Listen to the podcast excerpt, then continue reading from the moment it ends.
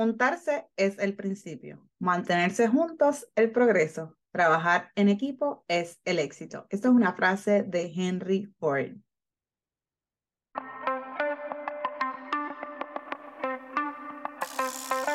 Nos casamos con la ilusión del felices para siempre. Pero, ¿cómo tenemos conversaciones incómodas y dolorosas de dinero?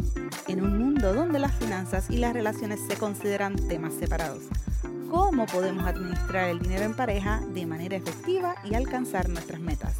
Te doy la bienvenida a Dinero en Todo Podcast, un espacio donde profundizaremos entre estas dos poderosas fuerzas, con expertos en finanzas, relaciones, psicología, neurociencia y mucho más. Mi nombre es Yashira Villahermosa y te invito a cultivar la intimidad financiera desde la conciencia. Presiona el botón de follow y prepárate para aprender cómo hablar de dinero con tu pareja. ¿Será que es posible encontrar armonía entre el amor y el dinero? Acompáñanos y descubre cada domingo estrategias, consejos prácticos, historias y reflexiones inspiradoras para que logres una vida amorosa y financiera en plenitud como la que sueñas.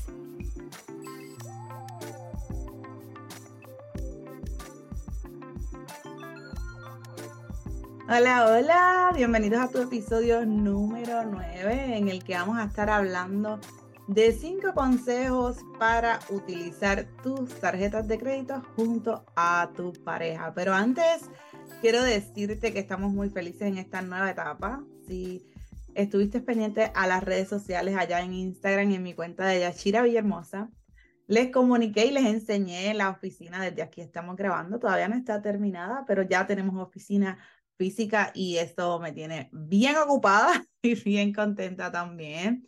Ya estamos atendiendo clientes de manera física, no tan solo virtual. La realidad es que me gozo poder acompañarlos también de esta manera. La semana pasada celebramos el Día de las Madres. Felicidades una vez más. Ese episodio número 8 fue un episodio muy emotivo, muy hermoso. Estuvo mi esposo Alex y mi hija Adriana dejándome por ahí unas palabras. Los amo. Vamos a ver qué más hacemos aquí en familia y los integramos aquí al Dinero Entre los Podcast. A veces ellos son un poco pachosos, pero lo hicieron. Así que con todo el miedo se lanzaron a hacerlo. Bueno, empecemos con el primer consejo. El primero es que comuniques tus objetivos financieros. Es importante que ustedes como pareja tengan ese momento en el que ustedes se sienten a hablar sobre sus metas y sobre sus objetivos financieros a corto, mediano y largo plazo. De esa manera, ustedes van a poder planear cuáles son sus gastos, cuáles van a ser sus próximas inversiones, cuál va a ser ese futuro que ustedes quieren construir y también les va a ayudar de alguna manera a evitar compras innecesarias. El segundo consejo que les quiero dar, que no se nos va a quedar, es que establezcas un presupuesto junto a tu pareja. Crear un presupuesto en conjunto les va a ayudar a controlar sus gastos y a tener mejor control de sus finanzas. Además, van a poder distribuir esos gastos de manera equitativa si eso es una de las formas que ustedes utilizan para trabajar su presupuesto de pareja. Ese no es el tema, pero les puedo hablar más adelante de eso. Ah, el número tres es que asignen roles específicos. Si uno de ustedes es más ágil en cuanto a la administración de dinero, pues entonces puedes asignarle esa tarea a uno de los pares. Eso no significa que el otro no va a estar pendiente o va a estar desatendiendo esa parte financiera. Significa que va a delegar esa tarea, pero a este que está administrando le toca también informar y juntos tienen que tomar decisiones. Así van a evitar confusiones y también van a evitar malos entendidos. El cuarto consejo que les quiero dar es que acuerden un límite de gasto. Es importante que ustedes definan un límite de gasto, ya sea mensual, semanal, quincenal, bisemanal. ¿Quién va a estar pendiente de ir monitoreando cómo van esos gastos? Ya eso es parte de los roles que hablamos en el punto número tres. Esa persona que ustedes van a asignar, cómo los va a estar revisando, cuál es la periodicidad con la cual la persona va a estar viendo cómo va, no porque es policía, sino porque eso es parte de lo que ustedes hablaron en el número uno cuando se comunicaron y dijeron, bueno, esta es la meta que nosotros tenemos a corto plazo o la que estén trabajando en ese momento. Parte de esa meta requiere que estemos verificando nuestros gastos de las tarjetas de crédito, ok, vamos a entonces a revisarlos. Por eso es que me gusta dárselos en este orden para que ustedes vean y las puedan integrar todas.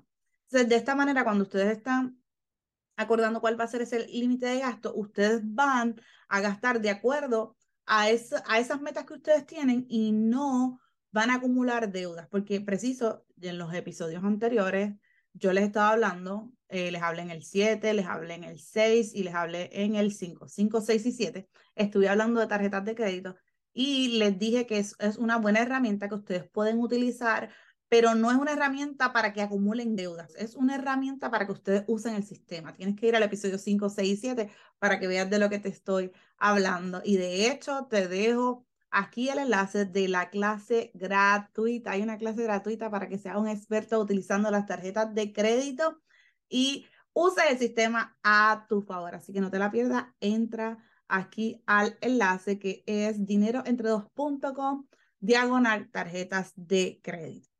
Y el último punto, el punto número cinco, es que revises las facturas juntos. Cuando llegue el statement, una cosa que yo les estaba hablando en el punto cuatro es cuál va a ser esa periodicidad, o sea, quién va a estar monitoreando, cómo lo van a estar haciendo. Pero en este cinco, lo que les estoy diciendo es que cuando ya llegue el statement, entonces júntense, revíselo. Había uno que estaba monitoreando, pero ahora los dos van a revisar y entonces de alguna manera se integran y ambos participan, no dejan más que a uno con esa carga, que eso es tema para otro episodio. Es que esto es, a mí me encanta, por eso me gusta mucho hablar de finanzas en pareja y acompañar a, las parejas, porque la realidad es que cuando nos sentamos, cuando hay una persona externa que empieza a acompañarle, a, a, a enseñarles nuevos sistemas, la gente realmente se queda sorprendida y dice, wow, yo no sabía que lo podía hacer de esta manera. Y la realidad es que se evitan muchos, muchos, muchos problemas cuando hacemos eso. Ok, volvamos acá. En este punto 5, en el que les digo que revisen la factura juntos, es importante porque esto les va a ayudar a estar al tanto a ambos de cuáles fueron sus gastos y si hay que hacer algún ajuste en el presupuesto. Entonces no es como que la decisión de uno, sino ambos qué podemos hacer para mejorarlo y así de alguna manera ustedes van a ver que se van a ir acercando a esas metas. Quiero hacerte un corto resumen de estos cinco consejos. El uno es que comuniquen sus objetivos financieros. El dos es que establezcan un presupuesto juntos. El tres, asignen roles específicos. El cuatro es que acuerden un límite de gasto. Y el cinco, revisen las facturas juntos. El mundo de las tarjetas de crédito no tiene que ser complicado. Con este es el cuarto episodio en el que te hablo de tarjetas de crédito. Puede ser que más adelante te hablo un poco más, pero ya cerramos este tema con este último episodio y con la clase gratuita que te dije que puedes descargar en dineroentre2.com diagonal tarjetas de crédito.